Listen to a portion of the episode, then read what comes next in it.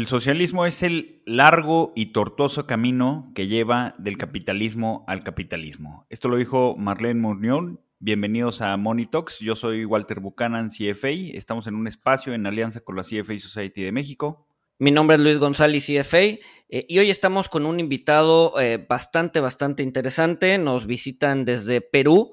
Eh, su nombre es Daniel Morales. Él es director de estrategia en Scotiabank. Eh, tiene varios grados, eh, un grado en economía por la Universidad Pontificia, de Perú, tiene un grado de maestría eh, por el London Business School y además varias certificaciones internacionales como el FRM y el CQF. Daniel nos va a hablar de pues, la perspectiva que está pasando ahorita en Perú con el cambio de gobierno y qué es lo que se espera en los mercados. Comenzamos.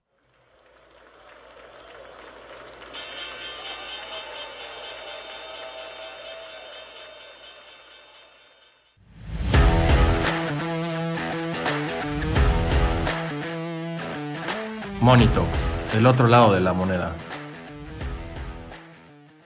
Pues Daniel, bienvenido, bienvenido al podcast. Este, gracias por tu tiempo y tu disposición y para hablar de un tema que, seguro nos va a llevar una hora completa. Muy, buenos días a todos, Walter, Luis. Buenos días también a todos los que nos escuchan el día de hoy. Eh, no encantadísimo de compartir eh, un poco del view de nivel local de lo que viene pasando en Perú, que pues como todos deben saber, estamos, hemos atravesado hace poquito un periodo electoral típicamente genera incertidumbre, pero este periodo electoral reciente ha sido inusualmente volátil, ¿no? Eh, ahí entraremos al detalle en un ratito, eh, solamente un punto que, es bueno mencionar.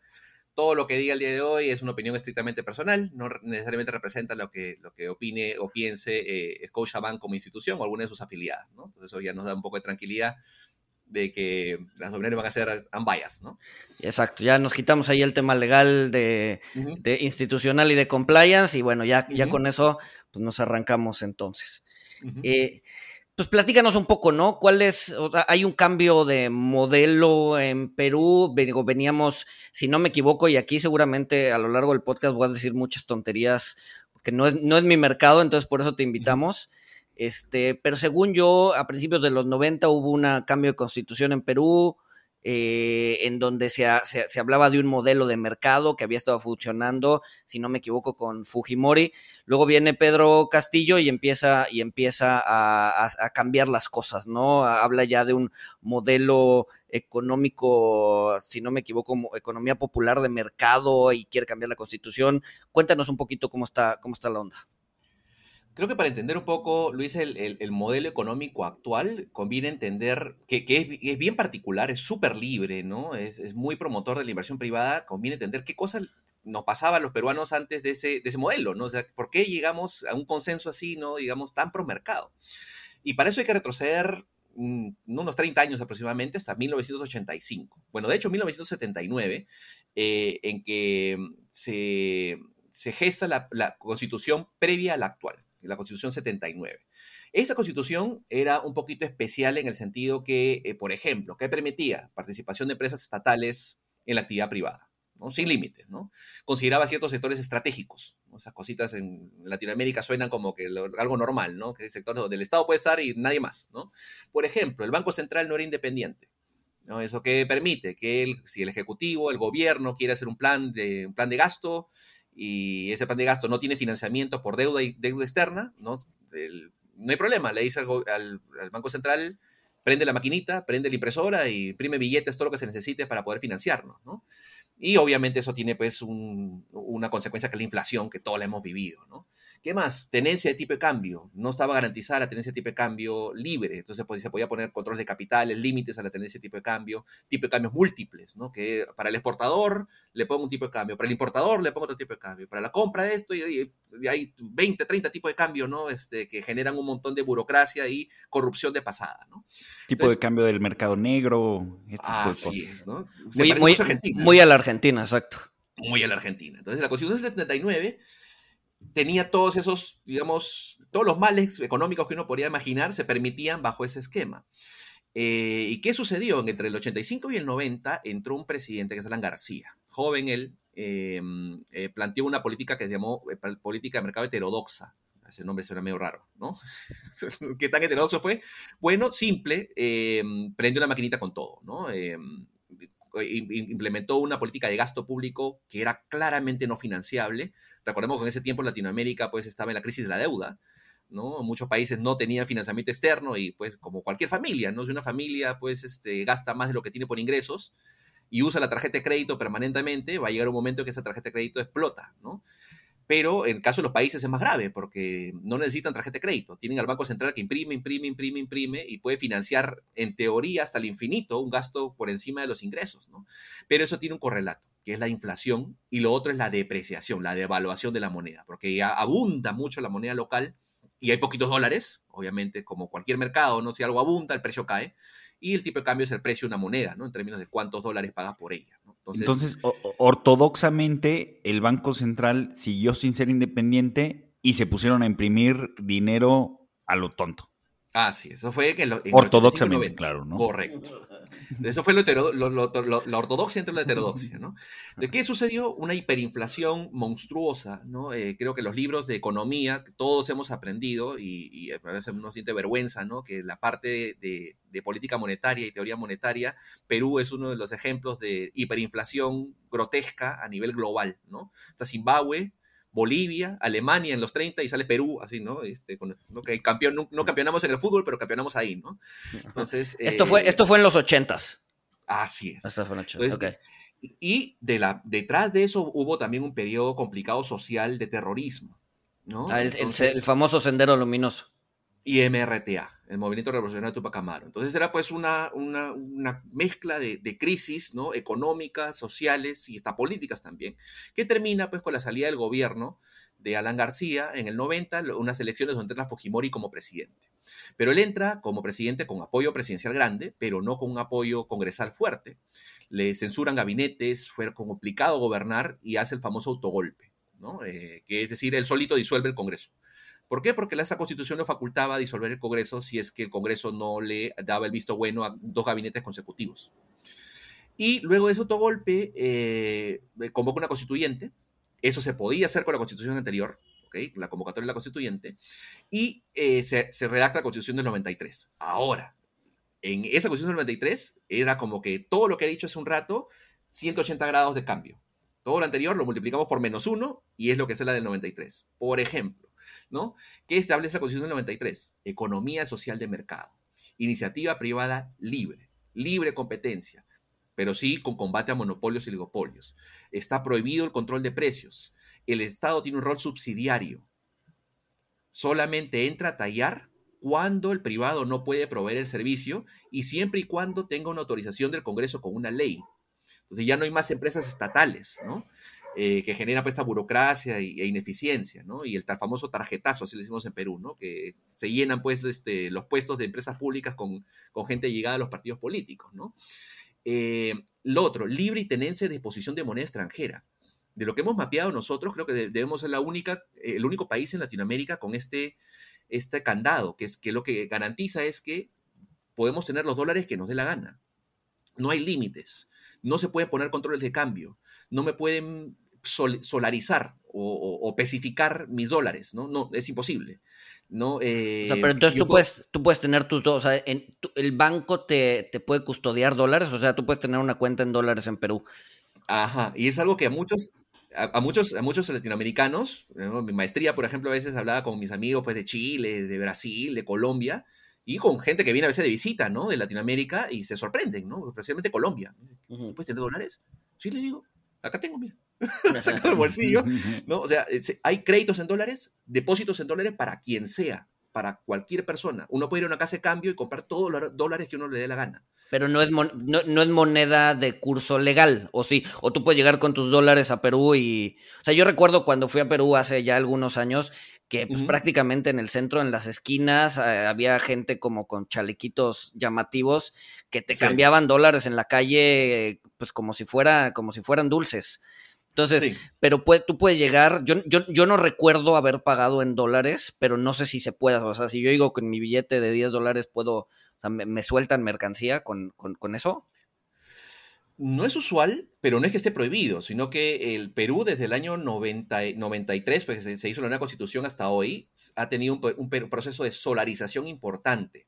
Porque eh, recordemos, pues, ¿no? Digamos, si en el 85 y 90 hubo hiperinflación, este, devaluación y demás, es de esperar que toda la gente tenía dólares y nadie quería la moneda de ese tiempo, ¿no? Entonces, demoró, ¿cuánto? 15 o 20 años de estabilidad macroeconómica, baja inflación, para que la gente tenga confianza otra vez en el sol, para que los precios de los artefactos ahora estén en soles, para que los precios de los departamentos ahora se pongan en soles. ¿no? Antes algunos venden en dólares, pero también en soles. Los precios de los vehículos, algunos en dólares, pero otros en soles sin ningún problema. Y los precios de los productos de pan llevar, restaurantes, un hotel, un nuevo hotel, si quiere pagar, en dólares o pagar en soles y no hay ningún problema. De hecho, puedes venir Luis con tu tarjeta, pasas tu tarjeta y te va a cargar en dólares sin ningún problema, pero los consumos son en soles, ¿no? Con un tipo de cambio súper competitivo. Entonces, eh, este, este, candado es súper potente porque ha permitido desarrollar un, mercado, un sistema financiero bimoneda dentro de Perú, ¿no? Y prohíbe que, por ejemplo, se impongan controles de capitales, controles de cambio o tipo de cambio múltiples, o límites a la tendencia individual de moneda extranjera, que creo que hay en Argentina, por ejemplo. ¿No? Ese es este otro elemento. Sí, adelante, Luis. Y, a ver, y, mencionabas como parte, o sea, nos comentas qué características traía la Constitución del 93, que la verdad es que suena pues, bastante neoliberal y un poco la, la, la, tendencia que, llevaban los países en aquel entonces. Eh, ¿cuándo, ¿Cuándo se vuelve autónomo el Banco Central? Con la Constitución del 93. En el Justo en esa constitución, así es, a nivel constitucional se pone literalmente hay un capítulo dedicado al Banco Central que establece que el Banco Central es independiente. Segundo, está prohibido de financiar al fisco lo dice literal, o sea, ya tanto nos hemos, el dolor, hemos, digamos, creo que esa constitución se forjó con, con, muchos, con mucho dolor y lágrimas, mucho sufrimiento, ¿no? El Perú sufrió muchísimo en, esos, en, esa década de los 80 y inicio de los 90, y se escribió, sabes que esto no puede pasar nunca más, ¿no? Banco Central Independiente, no puede financiar al fisco. Eh, ¿Qué más? Contratos privados, por ejemplo, no pueden ser cambiados por ley. Está escrito en la Constitución. ¿Y eso qué significa? A ver, a ver Daniel, aterrízalo. Eh, alquileres algo bien simple, ¿no? Algunos mandatarios a veces se emocionan y dicen, oye, el pueblo está sufriendo, vamos a cambiar este, no, los alquileres son muy altos, ¿no? Ya, vamos a sacar una ley para bajar los precios de los alquileres. Eso en Perú no se puede, porque los alquileres son un contrato privado y los contratos privados tienen rango de ley. Entonces es imposible cambiarlo. Contrato de crédito, por ejemplo. No, no, el pueblo está sufriendo tasas de interés súper grandes con la banca. Vamos a bajarlas por ley. No se puede. Porque el contrato entre un banco y una persona es un contrato privado que tiene rango de ley. O sea, en, cualquier, en eh, cualquier contrato privado, el, gobierno no se puede meter, ¿no? Si, no se puede meter. Si dos contrapartes, ahora sí que de manera eh, voluntaria entran a un contrato, eh, ahora sí que de manera, o sea, de manera voluntaria, pues el gobierno, ¿qué más le da, no? Correcto. Entonces eso ayudó muchísimo a generar pues mucho mercado, ¿no? Una, una, explosión pues del mercado de, bienes raíces, ¿no? De, y, de minería, ¿no? Proyectos de inversión también, ¿no? Este, porque no, no se puede modificar después esos contratos de, de, concesión. Sí, eso, eso, causa certeza a, los extranjeros de que no, no van a cambiar las condiciones. Por ejemplo, pues como, como tenemos una historia familiar, ¿no, Luis? En el sector energético que están que han pasado cosas en, nuestro país y, se ha caído la inversión extranjera en ese sector, ¿no? Que bueno, aquí en, el caso de México, pues sí, también, o sea, la reforma, por ejemplo, energética, pues también tiene, tiene, tiene carácter constitucional. Eh, porque bueno, a ver, si nuestra constitución es de 1917, pero la verdad es que eh, pues, la han manoseado pues los últimos 100 años, ¿no? Entonces, pues ya no es la misma constitución. O sea, sigue siendo la de 1917, pero pues con, con este, cambios constantes, ¿no? El punto es de que... nombre, ¿no? Sí, el punto es que la, la, reforma pues es de carácter constitucional, pero pues al, el, el gobierno actual pues ha hecho varios cambios que no necesariamente son legales y que ahorita están pues atorados en la Suprema Corte de Justicia para definir si, si, si, si van o no, ¿no? Eh, y, de hecho, bueno, eso me lleva como a la, siguiente pregunta, que es, eh, bueno, a ver, primero clarifícanos, ¿cómo, ¿cómo, es la composición legislativa en Perú? por ejemplo, acá nosotros tenemos dos cámaras, pero luego hay algunos países que solamente tienen una. Eh, ¿Y qué tan difícil es cambiar la constitución y si, y si Pedro Castillo tiene la capacidad de hacerlo? Ay, está muy buena pregunta. Son varias en un follow-up es importante. Entonces, vamos, quisiera cerrar el punto anterior con dos, dos temas más para que la audiencia esté enterada un poco de qué otros candados tiene que son potentísimos. Uno más, que está escrito en la Constitución, es que los fondos de pensiones son intangibles. O sea, ya no, no, no, no, se pueden apropiar de los fondos de pensiones. O sea, eso ya no va a pasar jamás en Perú en teoría, si no cambia la Constitución. Y la última es que está prohibido expropiar. No se puede expropiar. Es respeto y restricto de la propiedad privada. Y si se expropia, tiene que ser con una ley del Congreso y por interés nacional. ¿Cuándo se ha dado eso en el Perú? Sí, se expropia, por supuesto. Pero cuando se quiere hacer una obra de infraestructura, que pasa, imagínense, ¿no? Por un huerto, por un, no sé, unas hectáreas que le pertenecen a una persona, bueno, se paga un justiprecio.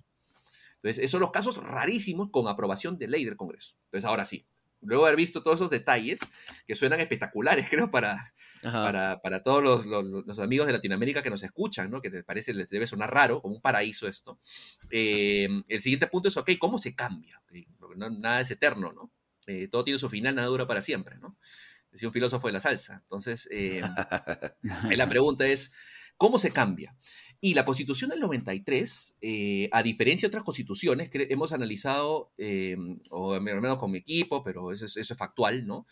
Varias constituciones de Latinoamérica y muy pocas constituciones tienen, eh, no, tienen una válvula de autodestrucción.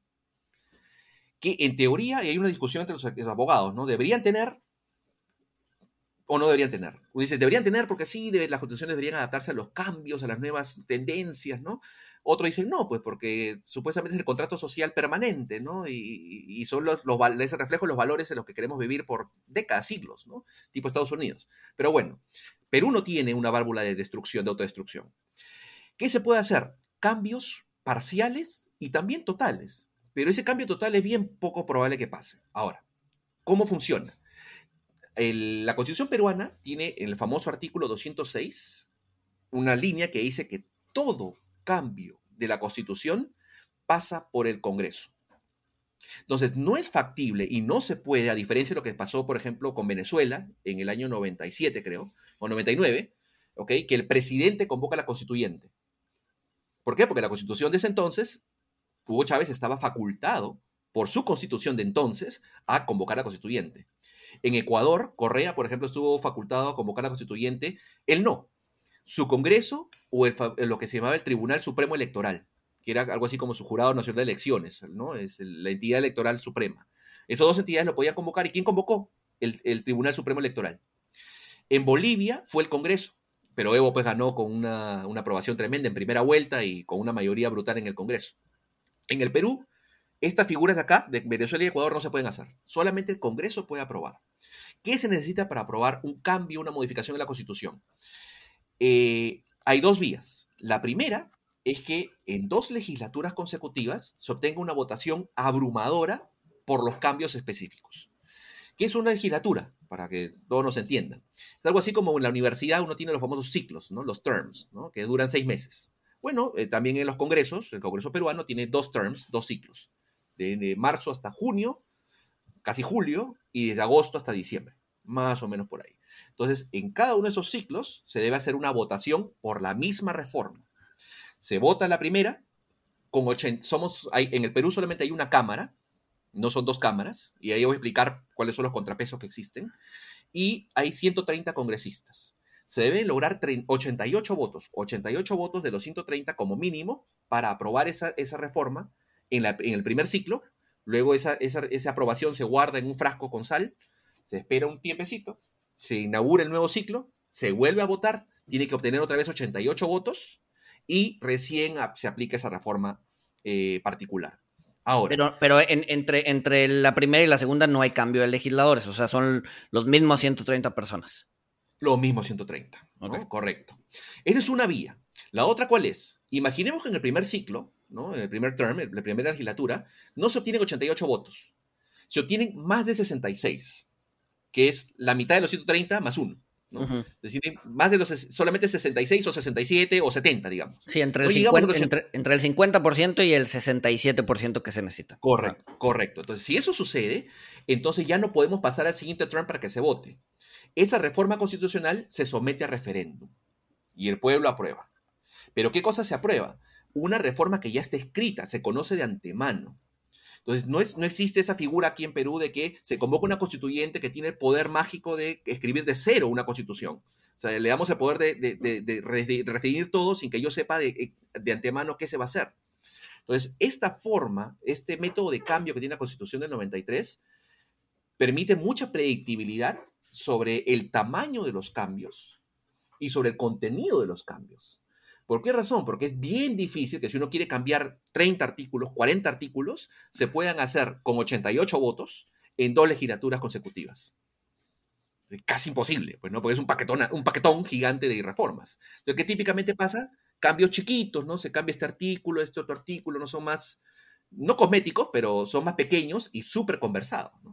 Pero podría suceder, por ejemplo, este escenario en donde eh, alguien quiere, no sé, un, legislador quiere cambiar toda la constitución, ¿no? La, o sea, él de manera privada se junta con sus, eh, pues, con, otros legisladores, redactan una nueva constitución, o sea, todo, todo nuevo, eh, y la ponen a votación, ¿no? Logran el 55% y después mandarla a referéndum al pueblo y decir, a ver, queremos instituir esta nueva, nueva constitución y que el pueblo la vote.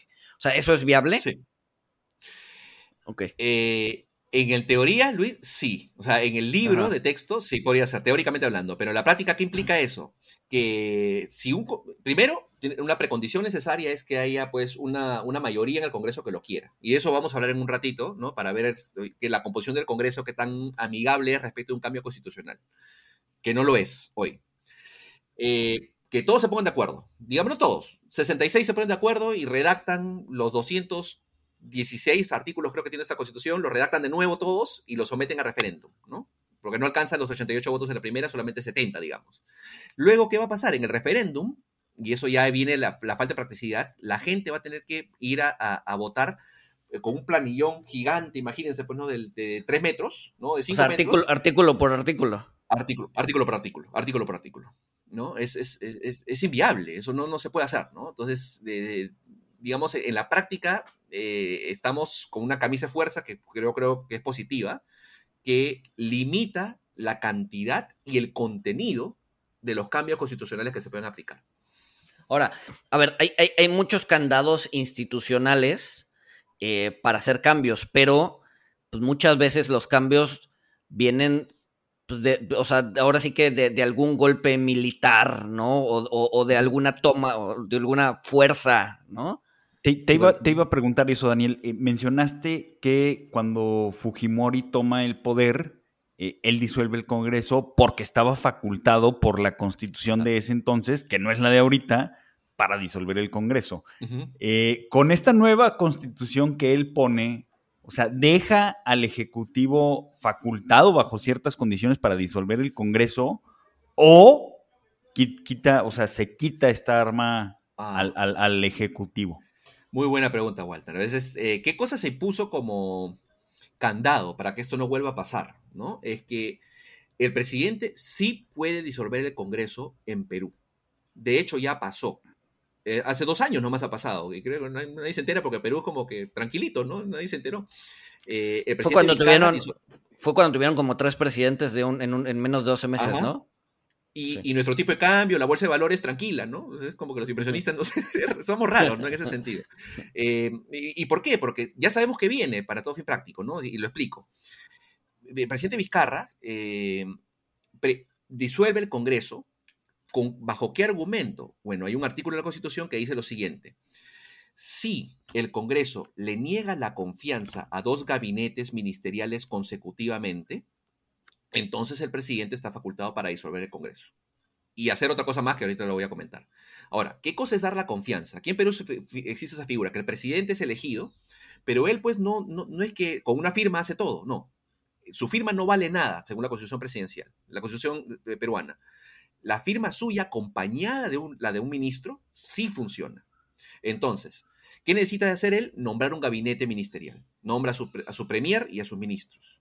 Y lo que hace es que los primeros 30 días desde el nombramiento tiene que ir al Congreso para que el Congreso vote y le dé lo que se llama la investidura, el voto de investidura, el voto de confianza.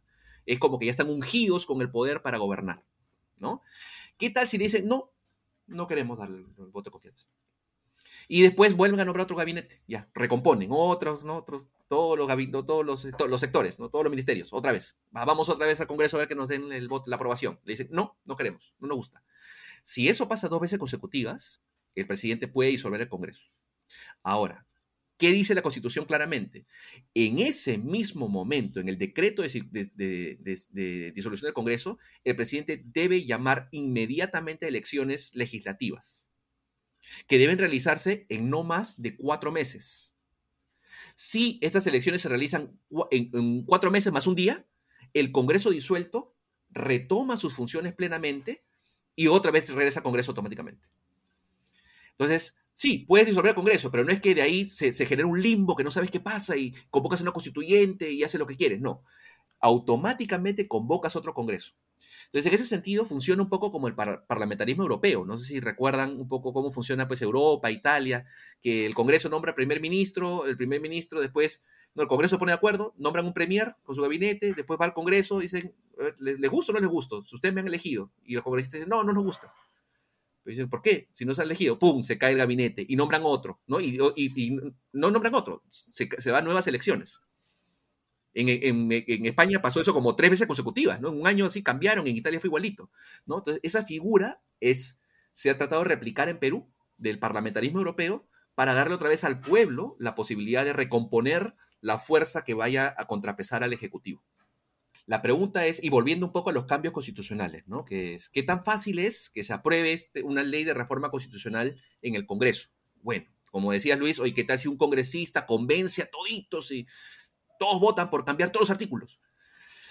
Bueno, eso depende de pues, que, que tanta mayoría tenga ese congresista en el Congreso, que tanto poder de convencimiento tenga. Y lo que se ha visto en los últimos años es que hay una fragmentación política grande. Eh, el Perú creo que adolece de eso en términos de, estructura política, que la, partidocracia es muy débil. Hay muchos partidos políticos. De la última, las elecciones legislativas pasadas participaron 19, no, 24 agrupaciones. Había, 24, presidentes, digo, candidatos, ¿no? A presidente. Era una barbaridad. El debate era se, hizo en tres días y, por, por, de, seis de seis, así. Era una barbaridad, ¿no? Em, y, hubo, ojo, bueno, hubo 24 agrupaciones postulando para eh, la, presidencia y el Congreso, pero de las 24, 18 mandaron candidatos a la presidencia. Y hubo otros que solamente postularon al Congreso. O sea, es un montón, ¿no? Eh, nos falta mucho para madurar en ese sentido, ¿no? Se fractura mucho. Y eso que genera que en el, a nivel congresal tengamos una atomización de partidos bien grande. Tanto así que el partido más grande hoy es el partido oficialista, es el partido de Perú Libre, que es del presidente Pedro Castillo, ¿no? El, eh, el, presidente que hoy genera un poquito de incertidumbre. Y tiene 37 congresistas de 130. O sea, tiene como que 20% más o menos, ¿no? De, de bancada, ¿no? Que es bien poco, ni siquiera tiene ni, la cuarta parte, ¿no? Eh, Pero no tiene, no tiene como partidos satélites alrededor de él o partidos simpatizantes? Como, como alianzas, partidos con los que haga alianzas y, y que al final sean como dice el dicho en México, la misma gata revolcada. Aquí el, sí hay, de hecho, pero hay uno solo, que es un partido de izquierda, que se llama Juntos por el Perú. ¿Y cuántos candidatos, cuántos curules o, congresistas tiene? Tiene cinco. Entonces, si sumamos los 37 con esos cinco, son 42, pues, que es pues una, una primera minoría, ¿no? Es en el Congreso, bien exigua, ¿no? ¿Y qué tenemos en el otro lado? Los ocho bancadas que faltan. Son partidos de centro y de derecha, y derecha extrema, pero es un país bien conservador, por cierto. Em, por muchos años he venido escuchando estos temas pues, de reivindicación de derechos de, minorías, ¿no? población LGTB, este, matrimonio igualitario, el aborto, ¿no? pero no prenden, ¿no? No, no, no, no prenden. Más bien al contrario, prenden el otro lado, que es el conservadurismo. Y los partidos de derecha en Perú tienen un 30% del total de curules. Entonces, solamente la derecha, la derecha ya compensa a esa izquierda. Y el centro últimamente ha estado, ha, girado hacia la derecha, hacer un contrapeso tremendo al Ejecutivo. Y eso creo que lo podemos comentar en unos minutos, porque pues, el Ejecutivo desde que asumió ha tomado algunas medidas que no han sido muy del gusto de, los partidos políticos. Y, a ver, ya había escuchado yo además en noticias que, o sea, sí le estaban vetando eh, ministros eh, al, presidente, ¿no? O sea, ¿sí, existe un riesgo de que el Congreso se caiga entonces. Sí, a ver, ¿cómo llegamos a esa situación? Y ahorita conversamos del riesgo de la, de la vacancia, ¿no? El riesgo de la disolución del Congreso. Porque el, legislativo peruano también tiene una, un arma potente, es un arma nuclear. Los dos tienen un arma nuclear, ¿no? El presidente puede disolver el Congreso bajo ciertas, ciertas, ciertas condiciones y el Congreso también puede vacar al presidente. Ok. O sea, también tiene, los dos es como la Guerra Fría, ¿no? Rusia y Estados Unidos, ¿no? Cada uno con sus armas nucleares y todos amenazan con tener la mano en el botón rojo. Y así estamos, ¿no? Ahorita. Pero bueno. ¿Qué sucede? Eh, Pedro Castillo ganó en primera vuelta con solamente 19% de los votos de la gente que fue a votar. Si incluimos a la gente que votó en blanco, incluimos a la gente que no fue a votar, los votos que él recibió solamente son 11% de los peruanos en primera vuelta. O sea, mire la debilidad ¿no? De, su votación. No es que fue abrumadora, no, no, no. La segunda, la segunda candidata fue Keiko Fujimori, que pasó a segunda vuelta con 8% del total de los votos, todos, todos, incluso incluyendo blancos y los que no fueron a votar. Ahora, en segunda vuelta, obviamente alguien tiene que ganar con 50% más uno, ¿no? Entonces ganó él con 40 mil votos de diferencia. O sea, nuestro estadio nacional, donde jugamos fútbol, los partidos de la selección peruana, ya, ese, ese estadio lleno es la diferencia de votos entre Castillo y Fujimori en la segunda vuelta, no nada, o sea, prácticamente fue idéntico. Ahora, ¿qué percibe el centro, los partidos de centro y los partidos de derecha? Que, habida cuenta de lo que he contado hace un ratito, lo que correspondía al Ejecutivo es darse cuenta de su debilidad, que no ha ganado con una mayoría abrumadora, ha ganado con las justas, como decimos en Perú, y le, le tocaba pues concertar, armar un gabinete de consenso. Claramente el Perú le estaba diciendo, no, no creemos en tu promesa de Asamblea Constituyente, no nos gusta. La otra candidata tenía muchos anticuerpos también, eh, sido muy, muy resistida, ¿no? Por su accionar en los años previos y por, digamos, muchas, la mochila, digamos, que le llamamos la mochila, grande, pesada que traía del gobierno de su papá, de Alberto Fujimori, ¿no? Que tenía, sí, no, y pues, es la, tercera vez que pierde, además, ¿no? Es la tercera vez que pierde la presidencial, ¿no? Correcto, ¿no? Ya es un deporte nacional casi, esta, derrota consecutiva. Pero regresando un poco a la discusión, el centro y la derecha ven así las cosas, ¿no? Es, oye, no creas que tú has ganado y tienes derecho a hacer lo que quieras, ¿no? E, e imponer la constituyente o, hacer, ¿no? Del ejecutivo lo que desees, tienes que concertar con nosotros. Date cuenta de la realidad. El Ejecutivo, por otro lado, y no lo escucha en sus voceros, y en el mismo Premier, es, nosotros ganamos la elección. Así que vamos a ir con todo. Entonces, eh, y tiene una lectura poco errónea de los resultados electorales, ¿no? A mi gusto. ¿Qué ha generado eso? Que en este tira y afloja inicial del nombramiento del gabinete, de un momento a otro, porque eso fue un poquito este, tenso en Perú, días que lo normal es que, el, por ejemplo, el 28 de julio se celebra el aniversario de la independencia del Perú. Típicamente en años normales, un año electoral normal, ¿qué pasa? El 28 de julio de la mañana, al presidente le ponen ¿no? la banda presidencial, hay una ceremonia y en la tarde él va a Palacio de Gobierno y juramenta a sus ministros. O sea, llega a 28 de julio con un gabinete armado y al 29, 30 ya, está listo para gobernar. En esta ocasión, por primera vez desde que yo tengo uso de razón, llegamos el 28 de julio y no había gabinete. No había premier. 29 tampoco. 30 tampoco. Creo 31 se ha hecho recién la juramentación y con los ministros de Economía y Salud que no juramentaron. No había.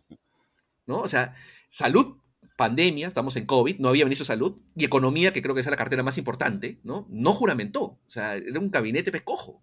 ¿no? Eh, y cuando uno ve los nombres de los nombrados, de los que juramentaron, había pues nombres un poco cuestionables, ¿no? De personas que no tenían experiencia en el sector, o que traían investigaciones a o que habían sido sancionados por trabajar en el Estado en el pasado, o que tenían vínculos a organizaciones terroristas, o que habían mencionado en el pasado, pues, que no estaban tan en desacuerdo, no habían sido tan tajantes en deslindar con el, con el, terrorismo de, épocas pasadas, ¿no?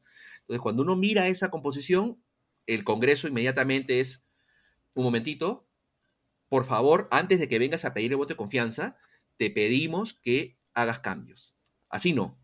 Y en esa estamos ahora, ¿no? En ese tira y afloja entre el Ejecutivo y el Congreso de que antes del 23 de agosto, que es la fecha en que tiene que ir el, Premier con sus ministros a recibir el voto de confianza, que por favor haga algunos cambios que son, pues, para el, para el Congreso inadmisibles, ¿no? Nombres que no van a pasar.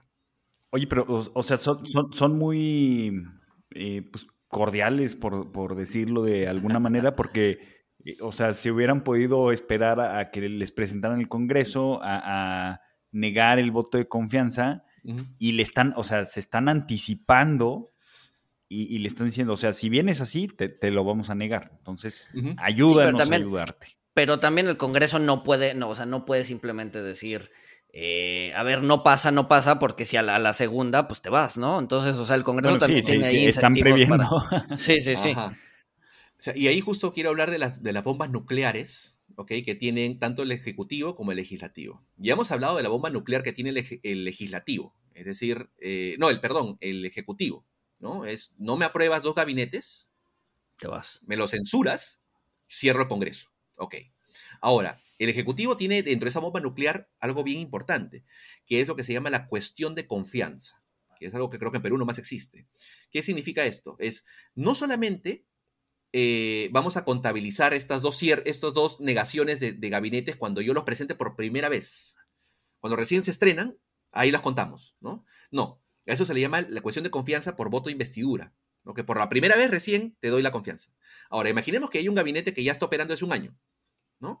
Y por obvios motivos, eh, este gabinete y con el presidente ven que es importante eh, que el Congreso apruebe ya una ley para expropiar, no sé, inventando, ¿no? Expropiar ahorros. Ya sé que es inconstitucional, ya sé que no, no va a funcionar, pero dice, no, queremos que se apruebe. ¿Qué puede hacer el presidente? Manda a su premier a hacer lo que se llama cuestión de confianza. ¿Qué es eso? Según la Constitución, el Premier está facultado a asistir con los, al Congreso cuando quiera, con los mismos, las mismas prerrogativas que un congresista. Entonces puede ir, entra, nadie le puede prohibir la entrada, presidente, solamente que no vota, puede estar escuchando ahí, ¿no? De lejitos. Y si, eh, si él hace uso de la palabra, porque también tiene esa prerrogativa, porque es un congresista más que no vota, eh, dice lo siguiente, ¿no? Traigo este proyecto de ley para expropiar tal cosa, o para hacer cualquier cosa, lo que le guste, ¿no? y hago cuestión de confianza. ¿Qué significa eso? Que en ese momento, con de sentido de urgencia, el Congreso debería evaluar ese proyecto de ley, votarlo, y si votan en contra, si el Congreso le, le, vota en contra de ese proyecto de ley, entonces de facto se le está negando la confianza. ¿Qué sucede en ese momento? El Premier presenta automáticamente su renuncia.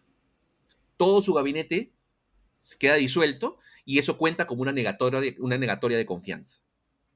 Entonces, esa figura que permite que si hay alguna política de Estado importante que el Ejecutivo quiera empujar con cierta urgencia, pueda hacerlo a través de la cuestión de confianza.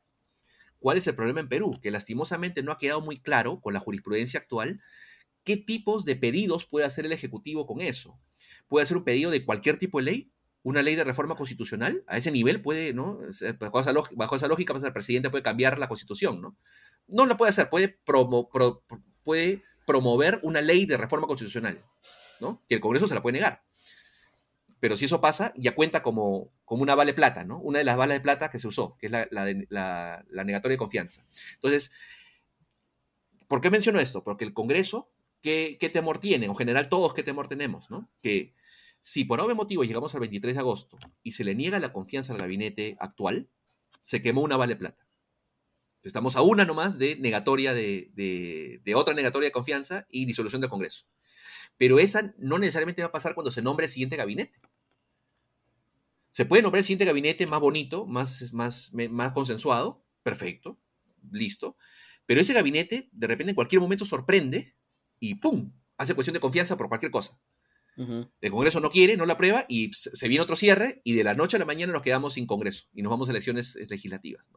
Entonces, eh, gastar la vale plata de ahorita en este primer gabinete implica estar, digamos, con, ¿no? con, la, la, espada de Damocles. La espada de Damocles, ¿no?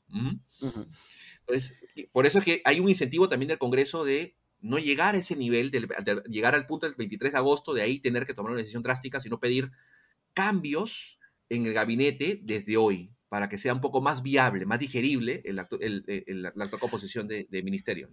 Pero ahora, en, la segunda propuesta, en la segunda propuesta de gabinete, ¿no podría el presidente presentar a exactamente los mismos? Como para impulsar, como para impulsar que el legislativo le diga que no y entonces digas, ok, va, te vas y listo. A todos menos el Premier. Se puede repetir, por supuesto. Eso no, está normado. Se quiso normar, pero después ahí hubo un montón de, puntos en contra, porque a veces hay ministros que son muy buenos y siempre dicen, no, pero por la continuidad, ¿no? De, y sí, pues, ¿no? no ¿Por qué negarle la posibilidad a un ministro bueno de, repetir plato, ¿no? Como decimos en Perú. Eh, entonces, en, extremo, Luis, para responder tu pregunta, sí. Todos repiten, todos podrían repetir, menos el Premier. Ok. A ver, ahora, ya para no centrarnos tanto en política y nos quedan como, como 15 minutos de podcast, vamos a hablar un poquito de, mercado, ¿no? ¿Cómo, ¿Cómo es la estructura de mercado en Perú en términos de inversionista extranjero, por ejemplo? ¿Cuántos, o sea, el extranjero es un jugador importante en el Perú? ¿Se está asustando? ¿Se está yendo? O sea, hemos visto cierta depreciación del sol, pero, eh, pero ¿cuáles han sido los impactos, no? ¿Cómo, cómo está percibiendo el extranjero, pues, ver, desde el punto de vista de, un local, no? Eh, un punto positivo dentro de todo es que la economía peruana es poco profunda en términos financieros. Em, vamos por los, mercados principales, ¿no? la bolsa de valores, ¿no? que es como que todo el mundo ve. Em, y hay que mirarla con mucha, mucho cuidado, porque no, suele ser un buen termómetro de, lo que se siente realmente en la calle y, de, los verdaderos impactos sobre la actividad económica y sobre la estabilidad financiera peruana. ¿Por qué? Porque es bien ilíquida, es bien poco profunda el, volumen diario promedio transado en la Bolsa de Valores de Lima es de 3 millones de dólares. 3 millones de dólares. O sea, un, cliente de alto patrimonio, un cliente de alto patrimonio decide hacer un, block trade o un trade grandote y ¡pum! Te movió el mercado. Te movió el mercado. ya, otro dato. ¿cuántas, empresas, ¿Cuántas empresas públicas hay en, en Perú? O sea, porque por ejemplo México, que es un mercado chico, hay 158, eh, sí, más o menos, 150, 160 empresas que, cotizan en bolsa, en mercado de capitales. En mercado de, deuda son miles, pero en capitales hay, hay 150. En la bolsa peruana no tengo el dato, pero cuando he entrado a la página de la Bolsa de Valores de Lima y hago así scroll con mi, mouse para ver más o menos qué tanto, qué todo hay, ¿no? Porque tiene una listaza, ¿no? Yo creería que hacía el ojo menos de 100. Ahora, esas menos de 100, yo diría así al ojo también como 80 no transan. Son emisiones que salieron en bolsa y las compró un privado y nunca las mueve. Nunca las mueve Entonces el precio está fijo de hace años. Hay, deben haber como 20 que se mueven, 20, eh, 30 que se mueven, y esas 20 o 30, tres nomás tienen la liquidez necesaria, límite inferior literalmente, como para poder formar parte de un índice, índice de mercados emergentes. el índice de mercados emergentes, MCI, Emerging Markets, solamente considera tres acciones peruanas. Hace poquito, eh, y desde hace como cuatro años, vengo escuchando el riesgo de que nos saquen del MSCI Emerging Markets, el MSCI Emerging Markets por falta de liquidez. Y esas tres acciones peruanas son eh, Credit Corp, Buenaventura, que es una minera, Credit Corp es un, holding, ¿no? Este, que tiene banca principalmente. Eh, Buenaventura, que es una minera, y Southern Copper, que también tiene operaciones en México, creo. Entonces, esas tres nada más. ¿no? Esas son las tres más líquidas, el resto es ultra ilíquido. Son acciones que los fondos de pensiones han comprado hace tiempo y no las sueltan. ¿no? Entonces, en realidad, pues la bolsa es poco referencial. El otro mercado importante eh, es el de tipo de cambio. Y ahí nuevamente sí, eh, hay, hay, mucho movimiento, no tanto extranjero, es mucho corporativo. ¿no? Em, justamente porque no hay mucho extranjero, porque los mercados capitales son chicos, ¿no? Entonces, es el corporativo que mueve mucho, la persona natural que mueve mucho, porque los bancos, la, gente pues compra dólares por un app. Todos los apps de los bancos permiten comprar dólares, ¿no? entonces, este, ahora que ha pasado toda esta incertidumbre, el que menos compra dólares, pa, pa, pa, ¿no? Y es facilísimo, es súper, súper sencillo. Entonces los bancos siempre experimentan demandas, spikes de demanda de dólares en estos escenarios y ya el tipo de cambio nuestro ha pasado la barrera de los cuatro soles. ¿no? Psicológica. Nunca había llegado a 4 soles por dólar. Ahora sí estamos en 4 soles 10. Em, ¿Y qué es lo importante en el mercado cambiario peruano? Que el Banco Central, debido a, una, política prudencial que se, aplicó desde el año 2000, 2003 más o menos, 2004, eh, comenzó a comprar dólares. Cuando entraban muchos dólares a mercados emergentes, ¿no? Muchos dólares que hacía el central, el Banco Central, para evitar que el tipo de cambio se caiga mucho y la gente se emocione y se endeude en dólares, que asuma deudas en dólares por haber una tendencia permanente a la baja del tipo de cambio, ¿qué hacía el Banco Central? Compraba dólares, compraba dólares, compraba dólares, compraba dólares, compraba dólares. Y hoy Perú tiene un nivel de reservas internacionales que es gigante, es brutalmente alto. ¿no? Tenemos 70 mil millones de dólares de reservas, que es más o menos 30% del PBI. 30% del PBI en reservas internacionales. Es una barbaridad. Entonces, ¿eso qué permite? Que ante estos escenarios de volatilidad cambiaria, que el tipo de cambio fluctúa mucho, eh, el Banco Central ahora intervenga vendiendo dólares, vendiendo dólares a los bancos, vendiendo dólares a los bancos, y el tipo de cambio sol, de sol dólar es, de la, eh, es uno de los más estables en la región. Para el peruano, que se mueva de 4 soles a 4 soles 10 es apocalíptico. Una, ah, no lo podemos creer. Imagínense si pasara como en México, ¿no? Que el peso pasa de 20 pesos por dólar a 24, 25. Aquí eso sería como, no, pandemia no hay forma, no hay forma. Eso es inaceptable, intolerable. La gente piensa que estamos en un apocalipsis, ¿no? Entonces, el, inversor peruano está acostumbrado a la, a la poca volatilidad del tipo de cambio. En un mercado dominado por el Banco Central prácticamente y corporativos y bancos. Entonces, el banco... Ah, ah, perdón, entonces el Banco Central sí, o sea, sí está metiéndole constantemente mano al, tipo de cambio para estabilizarlo. No, ¿Tiene, tiene algún, digamos que tiene algún rango en el que se mueve o, o es o técnicamente es de libre flotación. Ajá, y ahí viene la gran discusión, que la ha cumplido, creo yo, que es que el Banco Central dice tenemos un régimen de flotación sucia, se le llama, de dirty float, ¿no? Eh, que le llaman también flotación administrada. Es decir, si la tendencia es para arriba, yo no voy contra la tendencia. Lo que voy a hacer es que la tendencia sea suave. Suavizarla. Ajá. Así es. Entonces no es, como le llaman, lean against the wind, ¿no? No va contra la corriente, ¿no? Es, sí, voy con la corriente, pero tampoco quiero que el, el barco se me, se, me, destruya, ¿no? Entonces más o menos la figura, para darle predictibilidad a los agentes económicos. Y el tercer gran mercado es el mercado de bonos.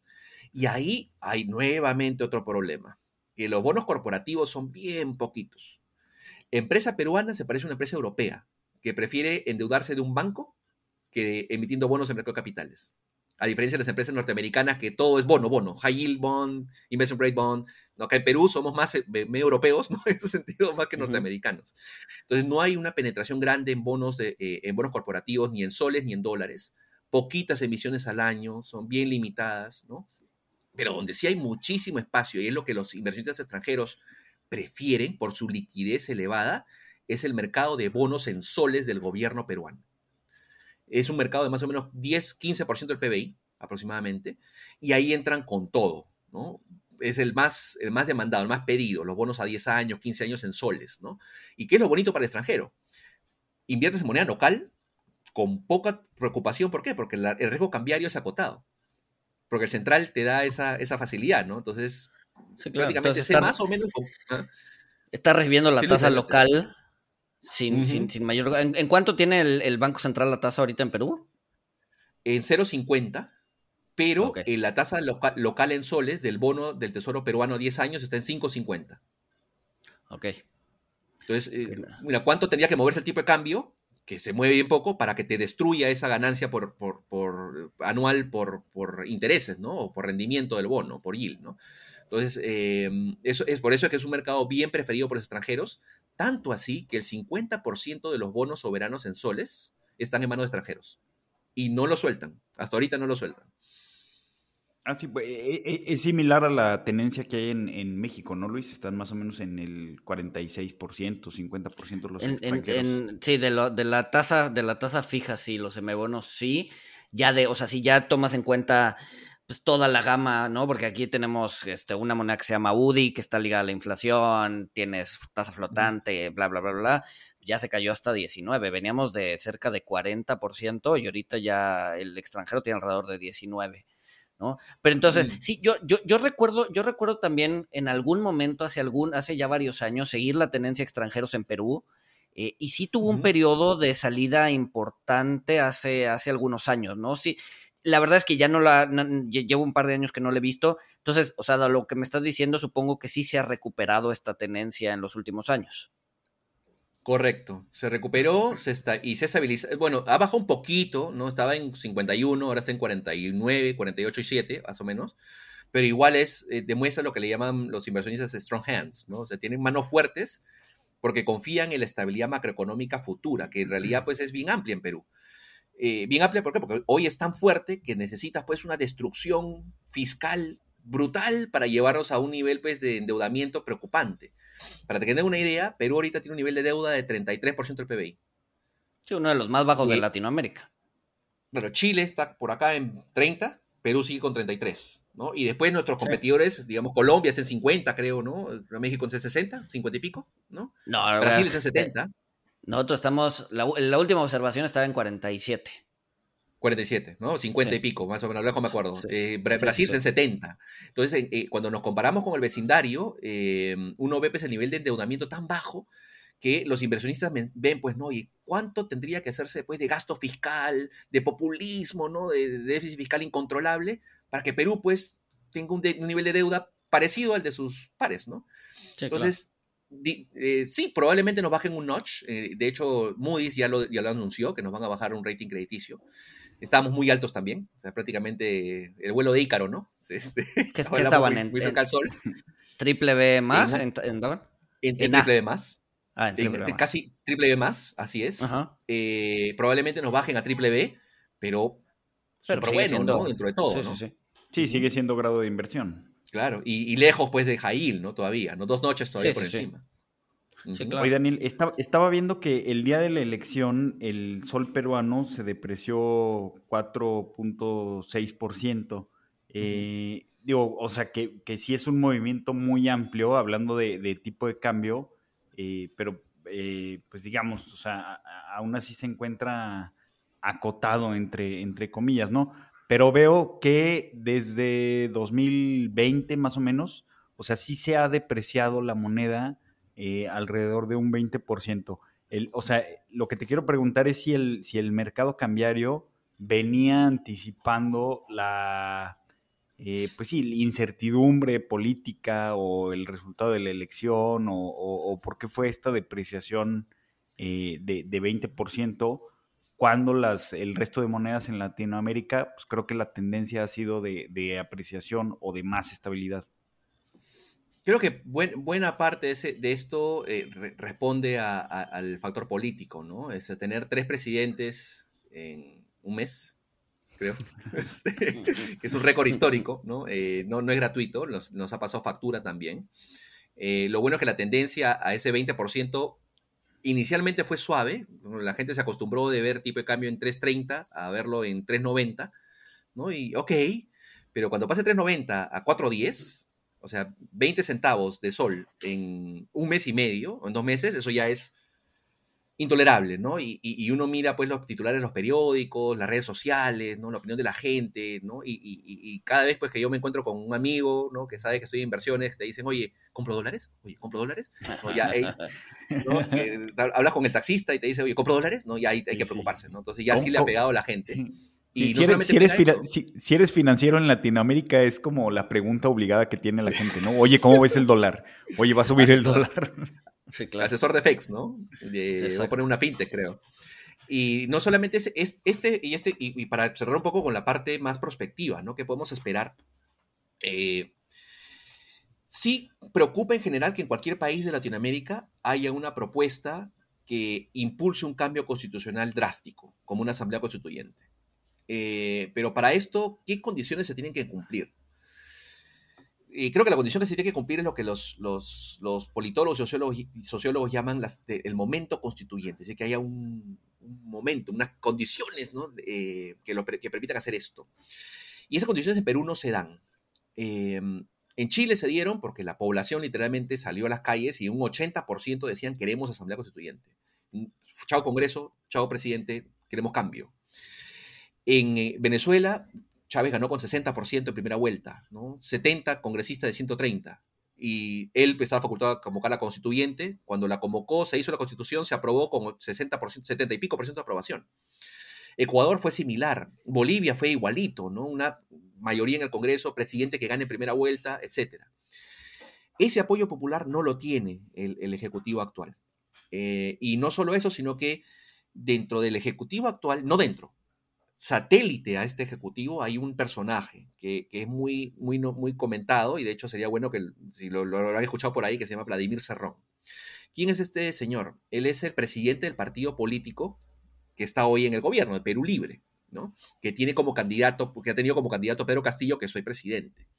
Ese señor ha sido presidente regional de un gobierno regional de Junín, algo así como un gobierno federal, algo así, ¿no? Digamos, Un, Senate, ¿no? Este, un, gobernador norteamericano, ¿no? Algo así.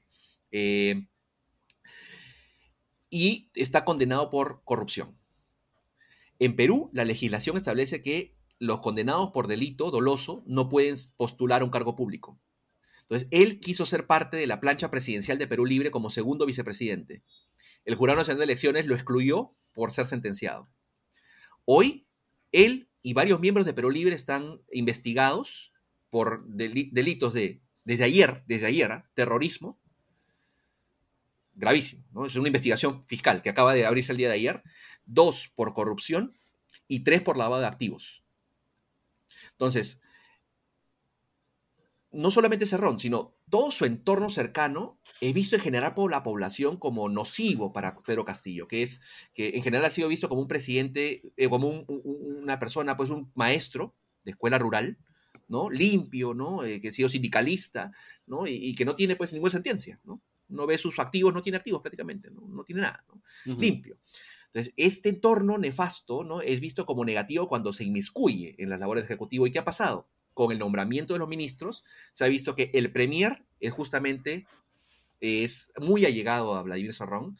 Varios ministros son también del, área, del ala dura de Perú, de Perú Libre, del partido tal cual, y eso ha generado una reticencia grandísima en la, población.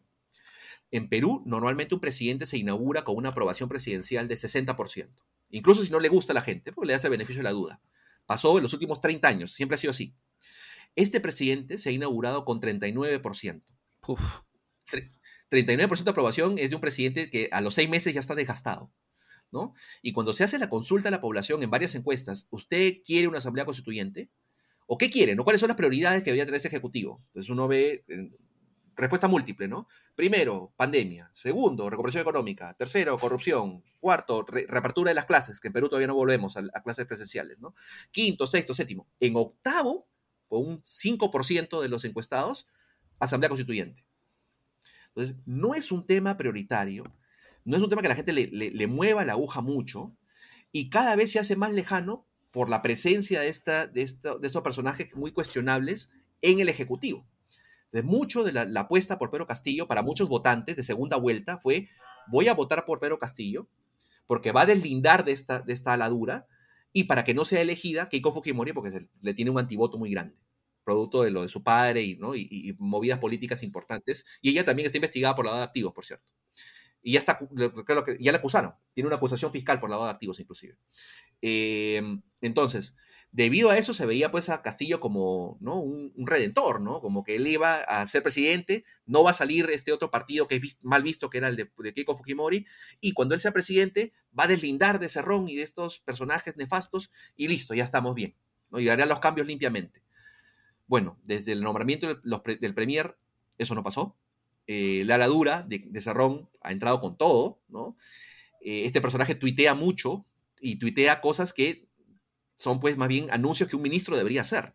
Entonces se ha generado pues un, tufillo a nivel local de que el que gobierna en realidad no es Castillo, sino este personaje. Entonces eso le quita muchísimo apoyo popular, eh, deslegitima un pedido que ya antes no tenía apetito, que era de la Asamblea Constituyente, y lo hace hoy, lo hace mucho más lejano, en un contexto donde el Congreso no le es favorable. El Congreso, todas las, demás bancadas, salvo la suya, con este Junto por el Perú, que les había comentado, de los 130, 44, 42 van por el Ejecutivo. Todos los demás no están a favor. Eh, y eso hace pues, que sea bien improbable que una asamblea constituyente se dé y más bien pues, genera un ejecutivo precario que esperemos pues, que termine su mandato, ¿no? que esa es la preocupación actual, que logre completar al menos los cinco años de gobierno. Sí, pero van a ser cinco años, digamos que perdidos, ¿no? Este, de, de, de pues sí, de, de, que no pase absolutamente nada. Pues Daniel, ya estamos, estamos terminando. Este, no sé si nos quieras dejar un último mensaje, este, sobre todo para el inversionista eh, global. Este, ya nos has hablado un poco de, del, pues ahora sí que de el marco legal en Perú, que al parecer es bastante, bastante fuerte y tiene bastantes candados. Este, no sé, un último mensaje que nos quieras dejar, un takeaway para, para los que nos escuchan.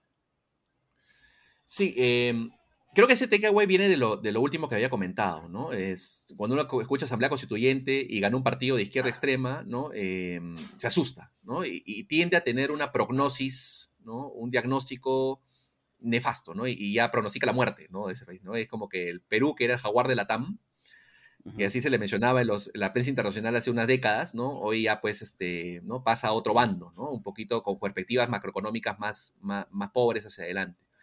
Y cuando uno ve la realidad y con lo que les he comentado en este, en este podcast, creo que hay razones para no ser tan pesimista y de hecho ser un poco optimista en el mediano largo plazo. Y en el corto plazo sí, probablemente ustedes en las noticias van a escuchar de repente censuras, eh, negación de confianza, cierre del Congreso, nuevas elecciones en Perú. Ese es el, digamos, el costo de corto plazo que vamos a tener que asumir, que va a venir pues obviamente con una parálisis, no se va a avanzar mucho, ¿no? Pero que hacia adelante creo que puede, puede abrir la puerta a que realmente los, los políticos sintonicen un poco con lo que la gente quiere, que no es el cambio de constitución, que al final no soluciona ningún problema, ¿no? Sino es, queremos un Estado que gaste bien, ¿no? Salud, educación, seguridad. Para eso no hay que cambiar la constitución, hay que gastar bien y no robarse la plata, ¿no? Sí, claro. Pues Daniel, este, Walter, no sé si quieres agregar algo. Y pues no, no, creo que me, queda, bueno, a mí me queda claro que, pues hay muchísimos candados en, pues en, el marco legal de, Perú. Este, digo, yo te noto muy, muy tranquilo, Daniel, en, pues respecto a estas preocupaciones. Este, creo que parece que es una, es una constitución fuerte y, pues nada, ¿no? Agradecerte tu participación, Daniel, eh, y, pues ojalá y, se repita esta, esta participación para seguir hablando de, pues, de Perú y de Latinoamérica. Perfecto, Walter Luis, y, va a haber, con la volatilidad que tenemos, creo que sí vale la pena un update, ¿no? Yo contento sí, seguro. de participar en Money Talks futuro, seguro, un mes o dos meses, Sí, seguro te tomamos la palabra, Daniel. Y mil gracias por la disposición y nos escuchamos el siguiente miércoles. Saludos.